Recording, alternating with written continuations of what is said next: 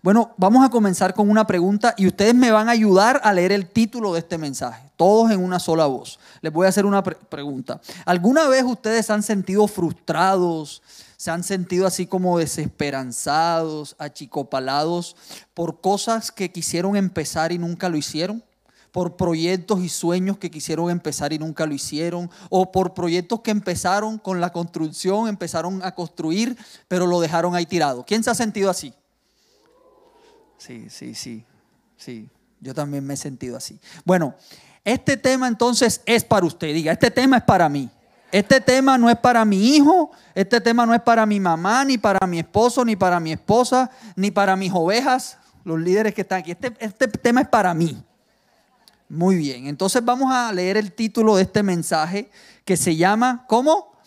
Elefantes blancos. Otra vez, pero otra vez que no los escuché. ¿Cómo se llama? Elefantes blancos. Porque así nos vemos espiritualmente. Y así nos vemos cuando no alcanzamos esos proyectos, esas metas, esos sueños o la dejamos por la mitad. Nos vemos como elefantes blancos. Y quiero comenzar con este versículo, que es el versículo central de este mensaje. Está en Eclesiastés 7:8. Dice, vale más terminar algo que empezarlo. Vale más la paciencia que el orgullo. Entonces Dios quiere que no solamente empecemos las cosas, sino que qué? Que las terminemos. Y las consecuencias que trae esto, las consecuencias de no terminar las cosas, las consecuencias de convertirnos en elefantes blancos, es que nos trae frustración y desesperanza. Y hay otro problema aparte de eso. Y es que se nos hace difícil salir de la frustración y de la esperanza y de la desesperanza. Y yo me preguntaba por qué se nos a veces se nos hace difícil salir de la frustración y la desesperanza. Hablando con un amigo, con Lucho, hablábamos de este tema y él me decía que sentía en el ambiente muchas veces de que había mucha frustración y desesperanza en un momento. Y yo le preguntaba al Señor, no es solo sentir la frustración de las cosas que no, que no terminamos o que no empezamos, sino, Señor, ¿cómo salimos de esta frustración? Esa es la pregunta que debemos hacerle al Señor, Señor, ¿cómo salimos de esta frustración? Y Dios puso en mi corazón un diagnóstico. Dios puso en mi corazón un diagnóstico que quizás nos pueda ayudar hoy a reconocer o a descubrir por qué en nuestro corazón muchas veces hay frustración y hay eh, desesperanza. Y es porque soñamos, Dios pone cosas en nuestro corazón, pero a veces nos quedamos en el inicio. O comenzamos a caminar, empezamos a construir, pero lo dejamos todo por la mitad. Y eso deja uno, eso, eso es un knockout para nuestra fe. ¿Y por qué? Porque piensen que hay un camino. Estas tres sillas que están aquí son un camino. Y ese camino tiene etapas. Hay una primera etapa, una segunda etapa y una tercera etapa de lo que, del sueño, del proyecto, de lo que Dios puso en nuestra vida para construir. Entonces yo voy a invitar a un amigo, a un amigo, el, amigo Carlos Alvis. Un aplauso para Carlitos, por favor. Él en nuestro actor hoy se va a llamar el constructor. Así que por favor diga, bienvenido constructor. Muy bien, siéntese mi amigo constructor. Entonces este constructor siente ahí en su corazón un proyecto. Y este constructor me hace acordar de dos historias muy distintas que están en la palabra de Dios. Parecen iguales pero son distintas. Parecen iguales pero son distintas las historias de dos héroes de la fe. El primer héroe se llama Zorobabel. ¿Alguien conoce a Zorobabel? Alce la mano quien conoce la historia de Zorobabel. Bueno, los que no conocen la historia de Zorobabel, resulta, bueno, y el segundo es Nemías. ¿Quién conoce la historia de Nemías? Ah, la conocen más, o sea que no han llegado al libro de Ageo, pastora. No han llegado al libro de Ageo. Bueno, Nemías y Zorobabel son héroes de la fe. ¿Por qué? La historia comienza, fueron dos grupos. Primero llegó el grupo de Zorobabel y después llegó el grupo de Nemías a Judá, porque ellos estaban en Babilonia.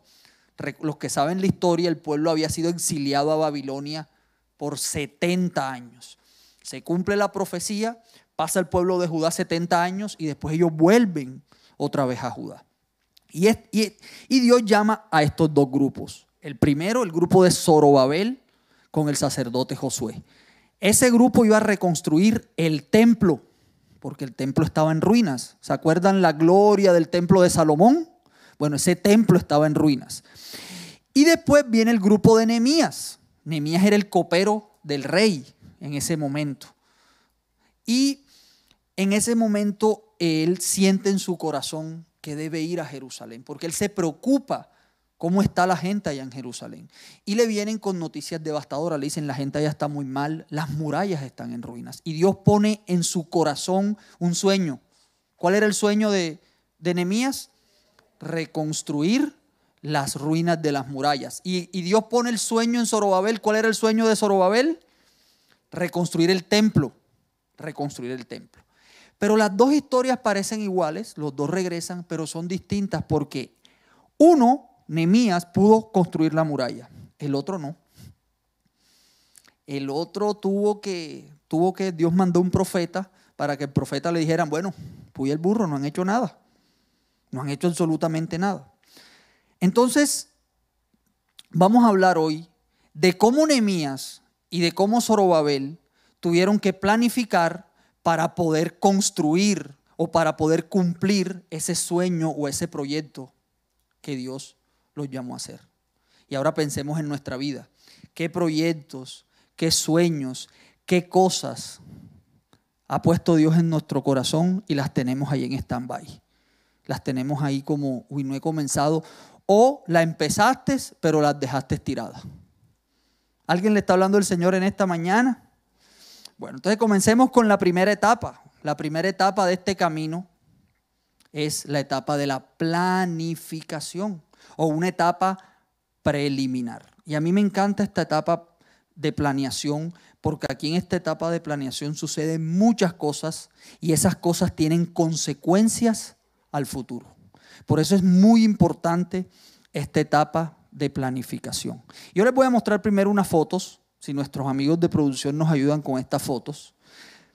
Cosas que soñaron, cosas que planificaron, pero que quedaron por la mitad. Por ejemplo, miren esta construcción. Miren esta construcción, quedó ahí. Esa construcción fue un sueño, pero quedó por la mitad. Miren lo otro. Miren lo otro. Miren la otra foto.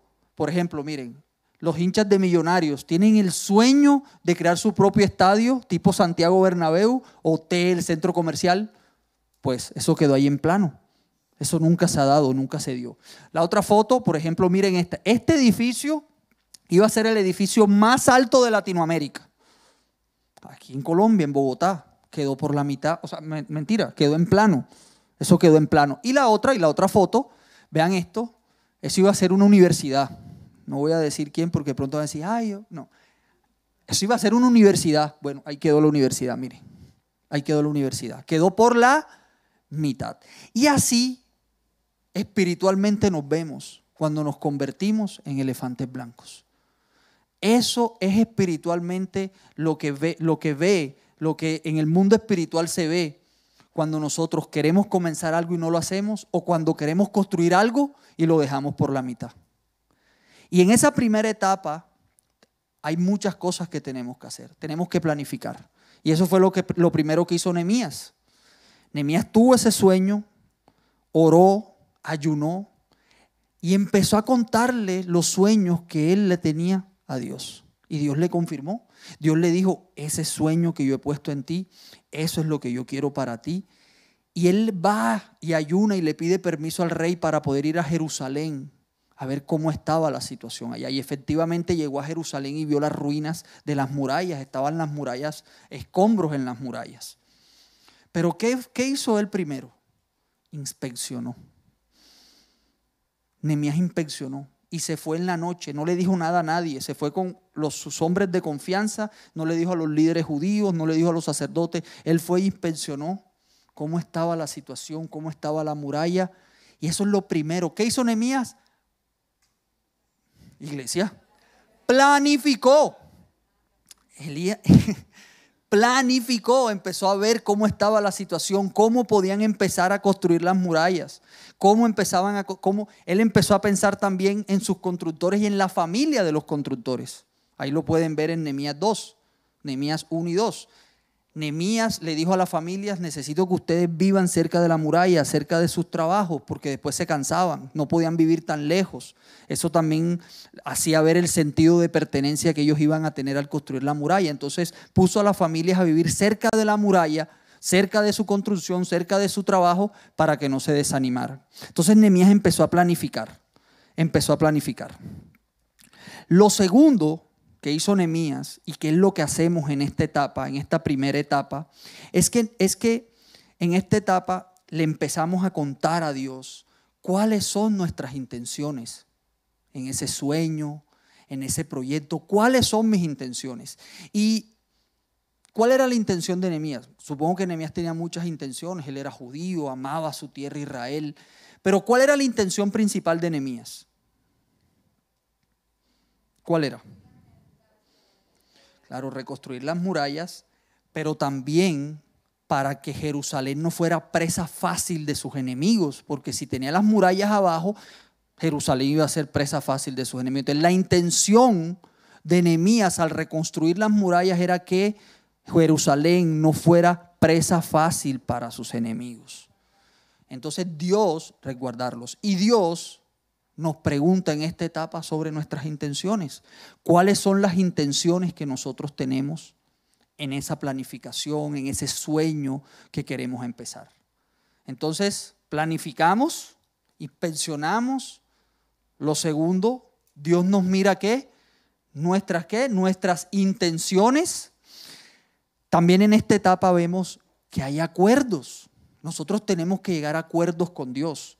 Y mire lo interesante de esta historia de Nehemías, Nehemías capítulo 2. No vamos a leerlo todo porque en realidad da para leer todos los capítulos, pero por tema de tiempo les voy contando la historia y ustedes en su casa lo pueden repasar. Entonces Nehemías va, inspecciona y cuando ya dice, tengo esto, esto es lo que voy a hacer, la familia las voy a poner así, todo lo, todo, todo lo planea, lo planifica, estas son mis intenciones, todo va y habla con el pueblo, ahí sí va y habla con los líderes judíos y habla con los sacerdotes y le cuenta todos los planes que Dios puso en su corazón y que quiere hacer para Jerusalén, que es reconstruir las murallas. Él les explica por qué él quiere reconstruir las murallas. Se puso de acuerdo y dice la palabra que de inmediato ellos dijeron, sí, reconstruyamos la muralla. Dijo, sí, reconstruyamos la muralla. Hubo unos por ahí que no estuvieron muy de acuerdo, pero ahora, ahora hablamos de eso. Entonces llegaron a un acuerdo. Y así tenemos nosotros que llegar a un acuerdo con Dios. Porque en esta etapa Dios va a empezar a pedirnos cosas. En esta etapa Dios nos va, nos va a empezar a decir, bueno, yo hago mi parte y yo me pongo de acuerdo contigo, pero tú tienes que hacer tu parte. ¿Cuál es la parte que nos toca hacer? ¿Cuál es la parte que nos toca hacer? Caminar por fe. ¿Qué, debemos entregar en esta parte? Porque a veces Dios nos pide cosas. Nos pide cosas que dejemos. Nos pide cosas de pronto que no nos gusta, no nos gusta. Entonces, hay que ponerse de acuerdo en esta parte con Dios. Otra cosa que sucede en esta etapa preliminar o de planificación es dónde quiero yo hacer mi proyecto, dónde quiero yo hacer mis sueños porque muchas veces tenemos una frase y es donde Dios me ponga. Esa frase me da como agriera aquí, como ah, cada vez que escucho esa frase. No, donde Dios me ponga, Carlos. Ah, es como si tuviera acidez ahí en el estómago. Porque eso es una frase de, típica de un elefante blanco. O sea, cuando uno dice, donde Dios me ponga, créeme que allí va a haber un elefante blanco. ¿Por qué? Porque no hemos planificado. ¿Por qué? Porque no hemos llegado a acuerdos con Dios. Entonces, ¿cuál fue el lugar donde Dios llamó a Nehemías? ¿Cuál fue el lugar? Jerusalén. Allá fue el llamado de Nehemías, allá fue. eso es lo que nosotros tenemos que decirle al Señor. Señor, ¿dónde va a ser este proyecto? ¿Dónde va a ser este sueño? Porque a veces decimos, no, queremos irnos para Estados Unidos. ¿eh? ¿Y cuándo? No, cuando, cuando Dios quiera. Ya sacaste el pasaporte. Ya ahorraste para los 270 mil que vale el pasaporte, los 240 mil.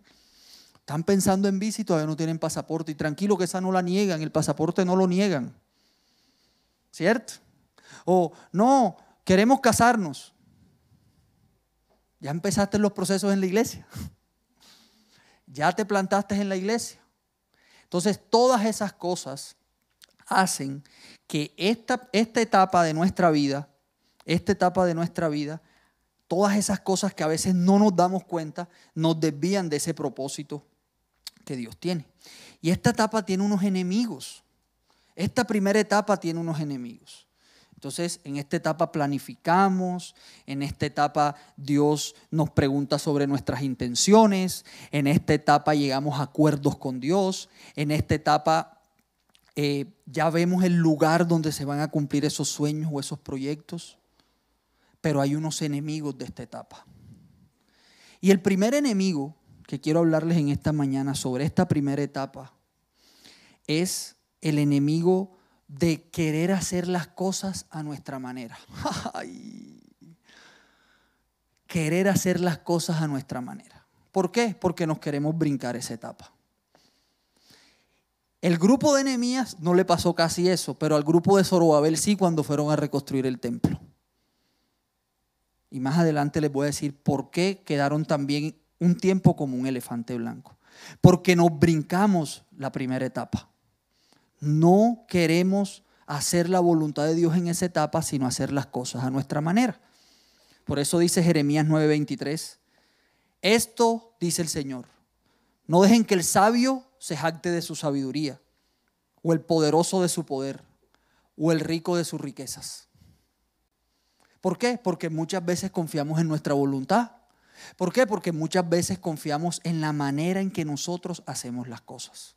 Y eso es un enemigo que hace que no le rindamos nuestra voluntad a Dios. El segundo enemigo que pasa en esta etapa, las intenciones incorrectas. Porque muchas veces tenemos intenciones incorrectas. Muchas veces nuestras intenciones no están alineadas con la voluntad de Dios. Entonces es bueno que le preguntemos a Dios hoy, ¿cuál es mi intención, Señor? O decirle, Señor, esta es mi intención. Mi intención es esta.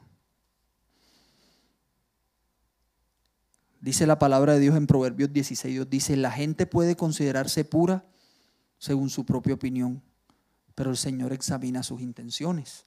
Dice Primera de Corintios 4, 5, pues Él sacará a la luz nuestros secretos más oscuros y revelará nuestras intenciones más íntimas. Entonces Dios revela nuestras intenciones. Por eso es muy importante siempre preguntarle a Dios cómo está nuestro corazón, porque eres el único que conoce nuestro corazón.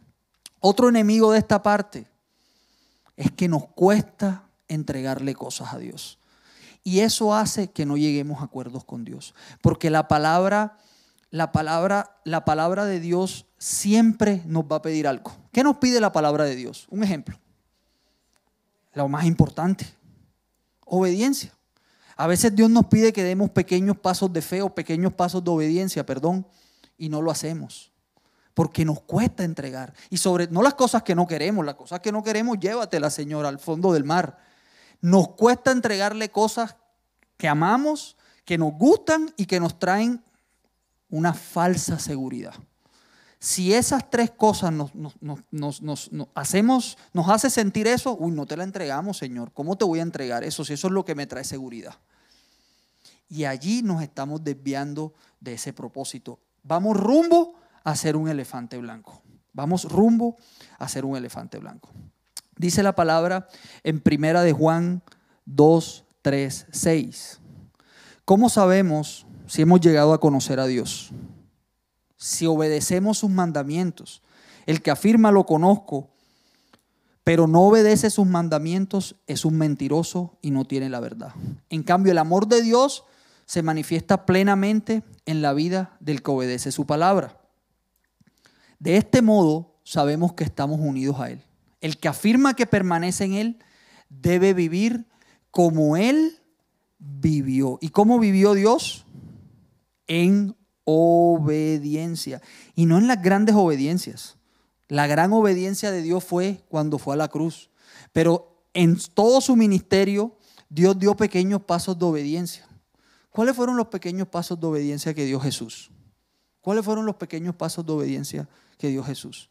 Yo creo que Dios le, estaba, le, decía a Jesús, rompe todas esas leyes religiosas que habían en ese momento. Entonces venía Jesús y dijo, bueno, voy a obedecer, voy a acercármele. ¿A quién? Voy a acercármele a los leprosos, voy a acercármele a las mujeres, porque en ese momento la mujer era como, eh, digamos, eh, socialmente era inferior, la tenían así. Entonces voy a acercármele a las mujeres, porque también necesitan ser sanadas. Voy a acercármele a los samaritanos, los judíos no gustaban de los samaritanos. Esos eran pequeños pasos de obediencia que hacía Jesús. Entonces a veces Dios nos está pidiendo esos pequeños pasos de obediencia. Perdonar, eso es un pequeño paso de obediencia. Uno dice, no, grandote, no es un pequeño paso de obediencia. Usted dice, ¿y qué tiene que ver con el, con el proyecto que yo tengo? Tiene mucho que ver en lo espiritual. Ser buen administrador. Yo quiero un gran proyecto, quiero ser empresario, quiero ser emprendedor. ¿Cómo estás en la administración de tu dinero? ¿Cómo estás en tus deudas? No, yo me quiero casar. Bueno, vamos a empezar. ¿Cómo estás tú en tu área emocional? ¿Cómo estás tú, en tu área sexual? Esos son los pequeños pasos de obediencia que a veces nos pide Dios. Y miren lo que dice Isaías 22:11.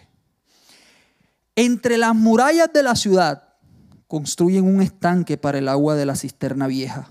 Sin embargo, nunca piden ayuda a aquel que hizo todo esto. Nunca tuvieron en cuenta aquel que lo planificó hace mucho tiempo. Entonces muchas veces no tenemos en cuenta a Dios cuando queremos estar planificando en esta etapa. Entonces, por eso vivimos frustrados y desesperanzados. Entonces yo después volví a hablar con Lucho y le dije, amigo, creo que ya encontré un diagnóstico por qué nosotros, esta generación, vive frustrada y desesperanzada. ¿Por qué? Porque nos cuesta planificar porque nos cuesta llegar a acuerdos con Dios. Todo lo que, no, todo lo que compite con Dios es carne. Todo. Nuestra carne siempre va a competir con Dios. Siempre va a competir con Dios. Nos cuesta muchas veces entregarle cosas a Dios. Nos cuesta muchas veces. Nos cuesta ser sincero con Dios y decir cuáles son mis intenciones. Entonces, eso hace que muchas veces nos frustremos. Y en esta etapa, quiero decirles que quedamos como el, estadio imaginario de millonarios, o quedamos como, eh, como el edificio imaginario que nunca se hizo. Quedamos en plano, porque somos indisciplinados, porque no nos gusta planificar, no nos gusta que se nos metan en el rancho. Pero viene una segunda etapa. Entonces nuestro constructor fue súper, este enemía fue súper juicioso y empieza la construcción y entra la segunda etapa. Y aquí está la segunda etapa de nuestro constructor y ya nuestro constructor empieza a construir. Entonces Nehemías, a pesar de todo, él empieza a construir. La gente estuvo de acuerdo con él, los líderes, los sacerdotes. Hubieron unos enemigos que no estuvieron tan, tan de acuerdo y ahora les digo y ahora les digo por qué. Pero empezó la construcción de enemías en las murallas. Empezaron a construir las murallas, empezaron a poner puertas, los cerrojos de las puertas, empezaron a reconstruir los muros. Eso ustedes lo pueden encontrar en Nehemías 3. Entonces aquí en esta etapa se supone que ya hemos llegado a un acuerdo con Dios.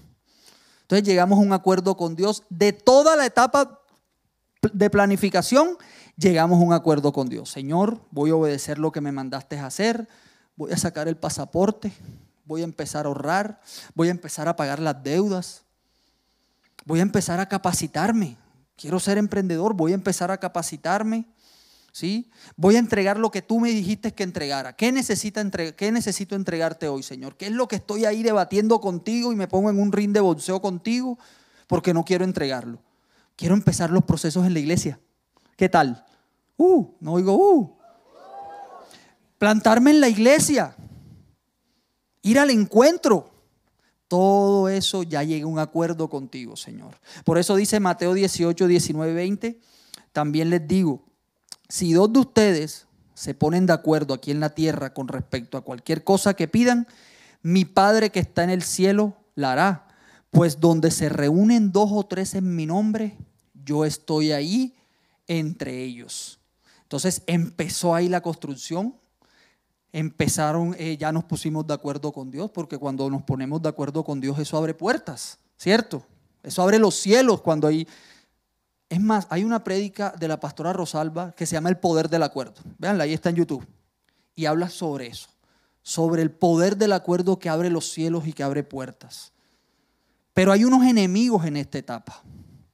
Hay unos enemigos. Nehemías tuvo unos enemigos de la construcción de, la, de las murallas. Zorobabel también tuvo unos enemigos de la construcción del templo. De hecho, Zorobabel fue enemigo también. y ahora les digo por qué. Entonces, los enemigos de esta etapa, ¿cuáles son? La primera, querer sin querer construir sin planificar. Y eso es clásico de esta generación. Yo estoy en ejecutivos grandes y eso es clásico. Empezar a construir y no planifican. A la de Dios. Hágale lo que salga. ¿Eso hizo Nemías? No, Nemías no hizo así. Rápido, rápido, que el negocio se va a ir, rápido, tienes que buscar rápido. Nemías no hizo eso. Rápido que los enemigos se nos van a No, Nemías fue, Nemías pensionó en la noche. Nemías vio que había muchos escombros, no podía construir con esos escombros ahí. Obviamente él tenía que, que quitar esos escombros. ¿Qué escombros hay que quitar en nuestra vida hoy? Para empezar una verdadera construcción de lo que Dios nos mandó a hacer. Nehemías vio los pros, vio los contras y así decidió ejecutar. Dice Lucas 14, 29, 30. Si no hace primero un plan, primera etapa, empezará a construir el edificio, pero no lo podrá terminar. Y todos se burlarán de él. Dirán, ese hombre empezó a construir el edificio, pero no fue capaz de terminarlo. Qué tremendo, ¿no? Qué tremendo, porque eso es lo que hace el enemigo. Se empieza a burlar de ti. Cuando quedamos como elefantes blancos, se empieza a burlar de nosotros. La frustración se empieza a burlar de nosotros. Y te empieza a decir, y eso que eres cristiano. No, no, no, no, no, no, no. La desesperanza empieza a decirte, todo está mal. No, todo está mal. No, los gobiernos de izquierda, no, Petro, no no, que este, no, que no. Y esto es un año espiritualmente bien denso. Y el que tenga oídos para oír que lo oiga. Porque esto es un año que ataca mucho esos enemigos de la desesperanza. No, otra vez los mismos. No, eso no hay trabajo. No, entonces, ojo iglesia. Otro enemigo de esta, de esta etapa. Cambiar las prioridades por lo urgente. Entonces, cambiamos lo importante por lo urgente. Entonces, eso le pasó a nuestro amigo Zorobabel y su grupo. Ellos iban a reconstruir el templo y hubo un momento en que el templo quedó ahí, como una de esas fotos que, que vimos ahorita. Quedó el templo ahí y Dios, yo imagino Dios allá en el tercer cielo. ¿Qué hago? ¿Qué hago? ¿Qué hago? Ageo, ves y habla a esta gente y dile lo siguiente. Y miren lo que dice Ageo capítulo 1, verso 4 y 9. Entonces el Señor envió el siguiente mensaje por medio del profeta Geo. ¿Por qué viven ustedes en casas lujosas mientras mi casa permanece en ruinas? Esto es lo que dice el Señor de los ejércitos celestiales. Miren lo que les está pasando. Han sembrado mucho, pero cosechado poco. Comen, pero no quedan satisfechos. Beben, pero aún tienen sed. Se abrigan, pero todavía tienen frío. Sus salarios desaparecen como si los echaran en bolsillos llenos de agujeros. Esto es lo que dice el Señor de los ejércitos celestiales. Ay, perdón. Miren lo que les está pasando. Vayan ahora a los montes, traigan madera y reconstruyan mi casa. Entonces me complaceré en ella y me sentiré honrado, dice el Señor. Esperaban cosechas abundantes, pero fueron pobres. Y cuando trajeron la cosecha a su casa, yo la hice desaparecer con un soplo, porque mi casa está en ruinas, dice el Señor de los ejércitos celestiales, mientras ustedes se ocupan de construir sus elegantes casas. Y hoy el Señor nos dice cuáles son esas elegantes casas en donde yo estoy sembrando, porque eso es lo urgente. ¿Dónde estoy sembrando en lo urgente? y he dejado de sembrar en lo importante. Porque eso fue lo que le pasó al pueblo. El pueblo empezó, cuando ellos llegan, uy, no, necesitamos saber dónde vivir. Eso no fue lo que le mandó el. ¿Qué fue lo que le mandó Dios primero? Reconstruyan la vida espiritual del pueblo que estaba totalmente en ruinas. ¿Y cómo empezaron, cómo tenían que empezar a reconstruir esa vida espiritual? en la reconstrucción del templo. En la reconstrucción del templo. Pero ellos se dedicaron al urgente. Al urgente, claro, necesito construir mi casa. ¿Cuál es el urgente? No, no, no puedo ir a la iglesia. Tengo que ir a mi trabajo. No, no, no tengo tiempo. Es lo urgente, lo urgente, lo urgente. Ahora hablaba con una amiga, con Caro, y, yo le decía, Caro, hacemos tantas cosas urgentes que creemos que estamos productivos que al final no cosechamos nada. Urgente en nuestro trabajo. Vamos a construir la urgencia en nuestro trabajo.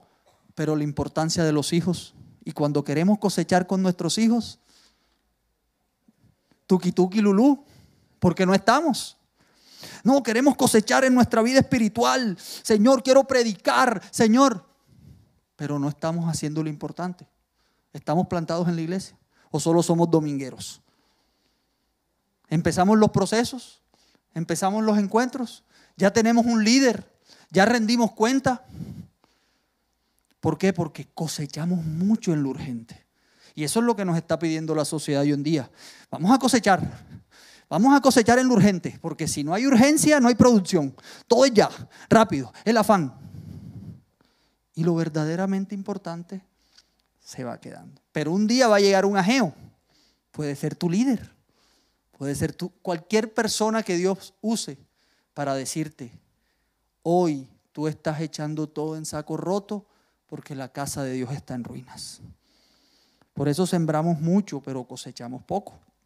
Y hay otro enemigo de esta etapa de la construcción, y es el desánimo. Eso es un enemigo mortal. ¿Por qué? Porque, ¿Por qué nos desanimamos? Porque empezamos a construir, no salen las cosas como queríamos, empiezan los dardos en la mente y empieza una pregunta clásica, que hasta se la he dicho a mí, a mi bella esposa, ¿será que esto es de Dios? ¿Será que hicimos lo correcto? Y empezamos a dejar todo tirado por la mitad. Y ahí nos vamos convirtiendo en elefantes blancos.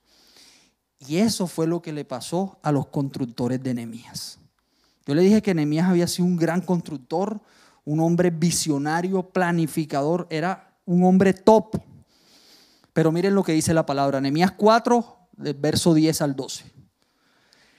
Entonces el pueblo de Judá comenzó a quejarse, pero esta iglesia no se queja, aquí no hay nadie que se queje. Los trabajadores se están cansando y los escombros que quedan por sacar son demasiados. Ya empezó el desánimo. Uy. Jamás podremos construir la muralla por nuestra cuenta. Mientras tanto, nuestros enemigos decían, antes de que se den cuenta de lo que está pasando, caeremos encima de ellos. Los mataremos y detendremos el trabajo. Los judíos que vivían cerca de los enemigos venían y nos decían una y otra vez, llegarán de todos lados y nos atacarán. Porque a veces el diablo usa personas para desanimarnos, creyentes y no creyentes. Entonces, no vas a construir eso, no, no, no, eso no, no. ¿Para qué estás yendo a la iglesia? Si eso, no, eso es a perder tiempo allá. No, empezamos a desanimarnos. Ah, conseguiste trabajo. Uy, esa jefa, uy, esa jefa que tienes. No, no, no, no, yo no estaría ahí. ¿Por qué? Porque empezamos a desanimarnos. Voy a, voy a emprender. Uy, pero con este gobierno, vas a emprender con los impuestos. Y empezamos a desanimarnos. Eso fue lo que le pasó al pueblo. A diferencia del grupo de Zorobabel, ellos se desanimaron con el templo. ¿Por qué? Porque ellos querían lo urgente. Pero, ellos, pero Nehemías tenía una diferencia. Nehemías era de convicciones firmes. Y Nehemías llegó y dijo, no señor, aquí nadie se va a desanimar. Vamos, el gozo del Señor es nuestra fortaleza. ¿Cierto? Así dice la palabra. El gozo del Señor es nuestra fortaleza. Bueno, lo dijo Nehemías.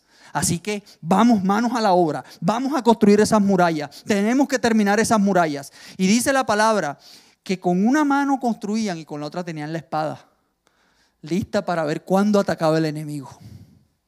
Y así terminaron de construir la etapa. Ah, eh, perdón, la muralla. Así terminaron de construir la muralla. Y tenemos nuestro amigo constructor, ya acaba de construir, quiero decirles que él es arquitecto. ¿ah? Bueno, y pasa la tercera etapa. Terminan de construir la muralla y llegaron, llegamos a la tercera etapa donde todos los sueños se cumplieron, llegaste a la meta quizás, ya tienes todo construido. En el caso de Nehemías tenía ya la muralla construida, pero habían unos enemigos de esa construcción. unos enemigos que estaban desanimando al pueblo. ¿Quién desanimaba al pueblo, a los constructores de Nehemías? Una Tobías, Zambalat y Gesen el árabe, los tres. Los tres querían desanimar. Y muchos de nosotros quizás tengamos Zambalat, Tobías y Gesen. Y si tú dices, no, no los tengo, usted es el Tobías de alguien, usted es el Zambalat de alguien. Entonces hay que pedirle perdón a Dios por eso. Porque desanimaban al pueblo. Ellos eran los que decían, uy, no, construcción, por favor, se burlaban. Decían, es más, una zorrilla puede caminar por esas murallas y se caen. Así decían. Incluso tuvieron, eh, eh, sobornaron a muchos constructores para que dejaran de construir.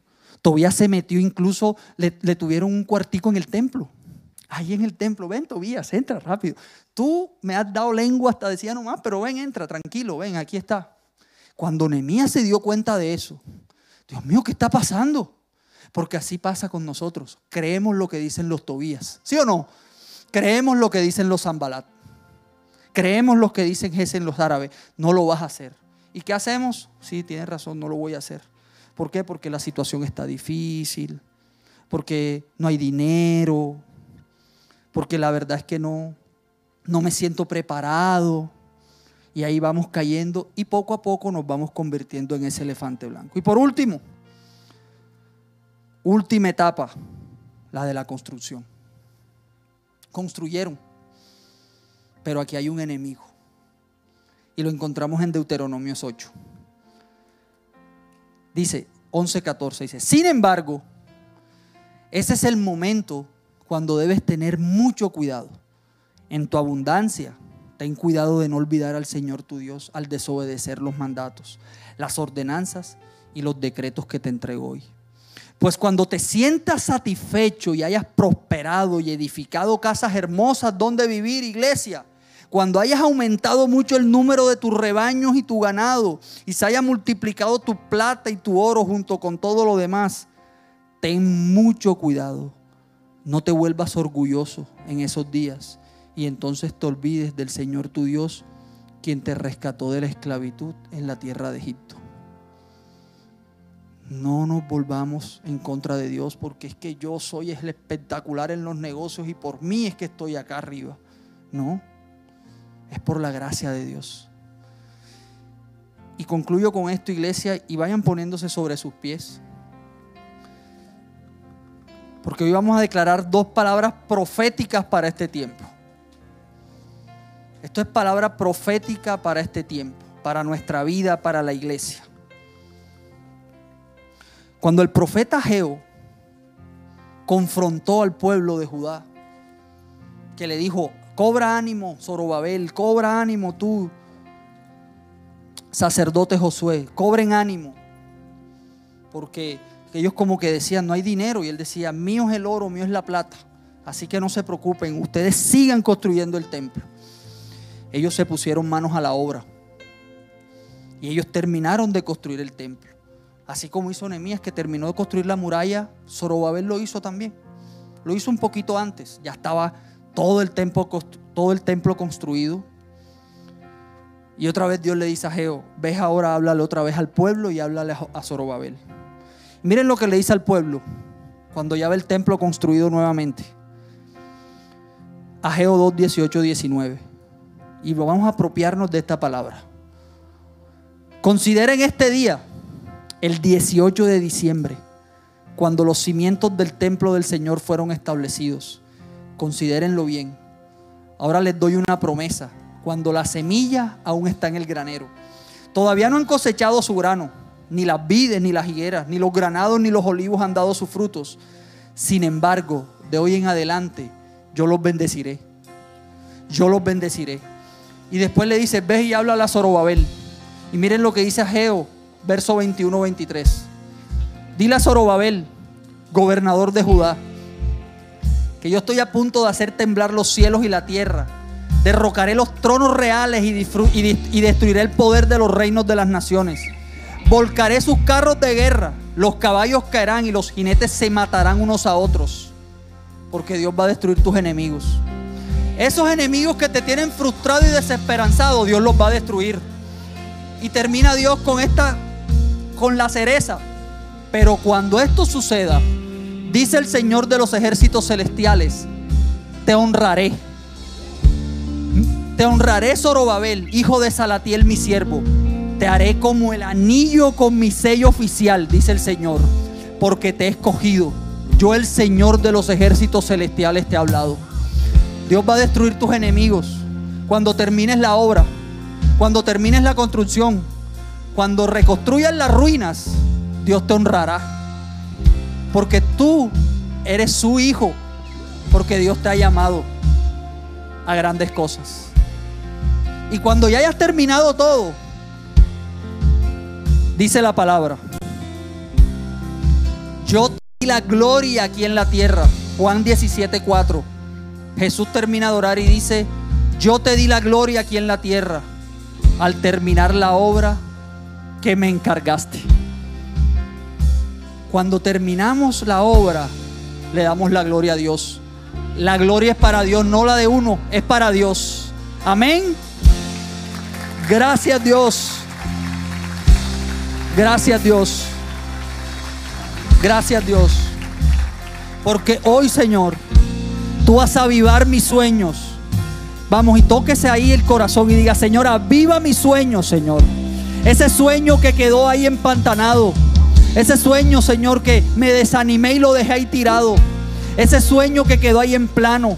Ese sueño que quedó en elefante blanco. Empecé con entusiasmo, pero me desanimé, me desvié y ahora quedó ahí en la mitad. Hoy empiezan otra vez a avivarse esos sueños. Hoy otra vez empiezan esas ruinas a reconstruirse. Pero no es con mi fuerza, Señor. No es con mi poder, no es con mi experiencia. Es con tu gracia. Es con tu favor. Es con el poder del Espíritu Santo. Yo voy a terminar lo que Dios me mandó a hacer. Yo lo voy a terminar en el nombre de Jesús. En el nombre de Jesús. Tú me das la fuerza, Señor. Y ahora te pido perdón si no he planificado. Te pido perdón si no he rendido cosas a ti. Te pido perdón si no he hecho tu voluntad. Te pido perdón si hay cosas que compiten, Señor, todavía contigo, con tu palabra. Yo te pido perdón por eso, Dios. Pero en esta mañana yo me vuelvo a levantar. En esta mañana yo escucho como escuchó el pueblo a Nehemías cuando Nehemías le dijo, ánimo, porque el gozo del Señor es nuestra fortaleza. Por eso en esta mañana toma autoridad en el nombre de Jesús. Toma autoridad como hijo de Dios y renuncio a toda desilusión. Renuncio en esta mañana a toda frustración. Renuncio a todo temor. Renuncio a estar sembrando en cosas urgentes. Renuncio a, sembrar mucho y cosechar poco. Renuncio a la indiferencia, renuncio a la terquedad en el nombre de Jesús, renuncio a la desobediencia, renuncio a la rebeldía en el nombre de Jesús. Hoy reconozco, Señor, que soy rebelde. Hoy reconozco que he hecho las cosas a mi manera. Hoy reconozco que te he dado la espalda. Pero hoy vuelven al, hoy tú vuelves a resucitar esos sueños. Hoy se vuelve a avivar esos sueños. Y diga ya el Señor, aviva esos sueños, aviva los sueños de esa casa, aviva los sueños de ese negocio, de ese trabajo, aviva los sueños de mis hijos, aviva los sueños del matrimonio, aviva esas ruinas, Señor. Todas esas ruinas que estaban en mi casa, hoy empiezan a reconstruirse en el nombre de Jesús. Todas esas ruinas que estaban allí con escombros, ahora mismo se reconstruyen en el nombre de Jesús poder y restauras las ruinas. Dios por siempre eres rey. Mi refugio encuentro en la sombra de tu amor.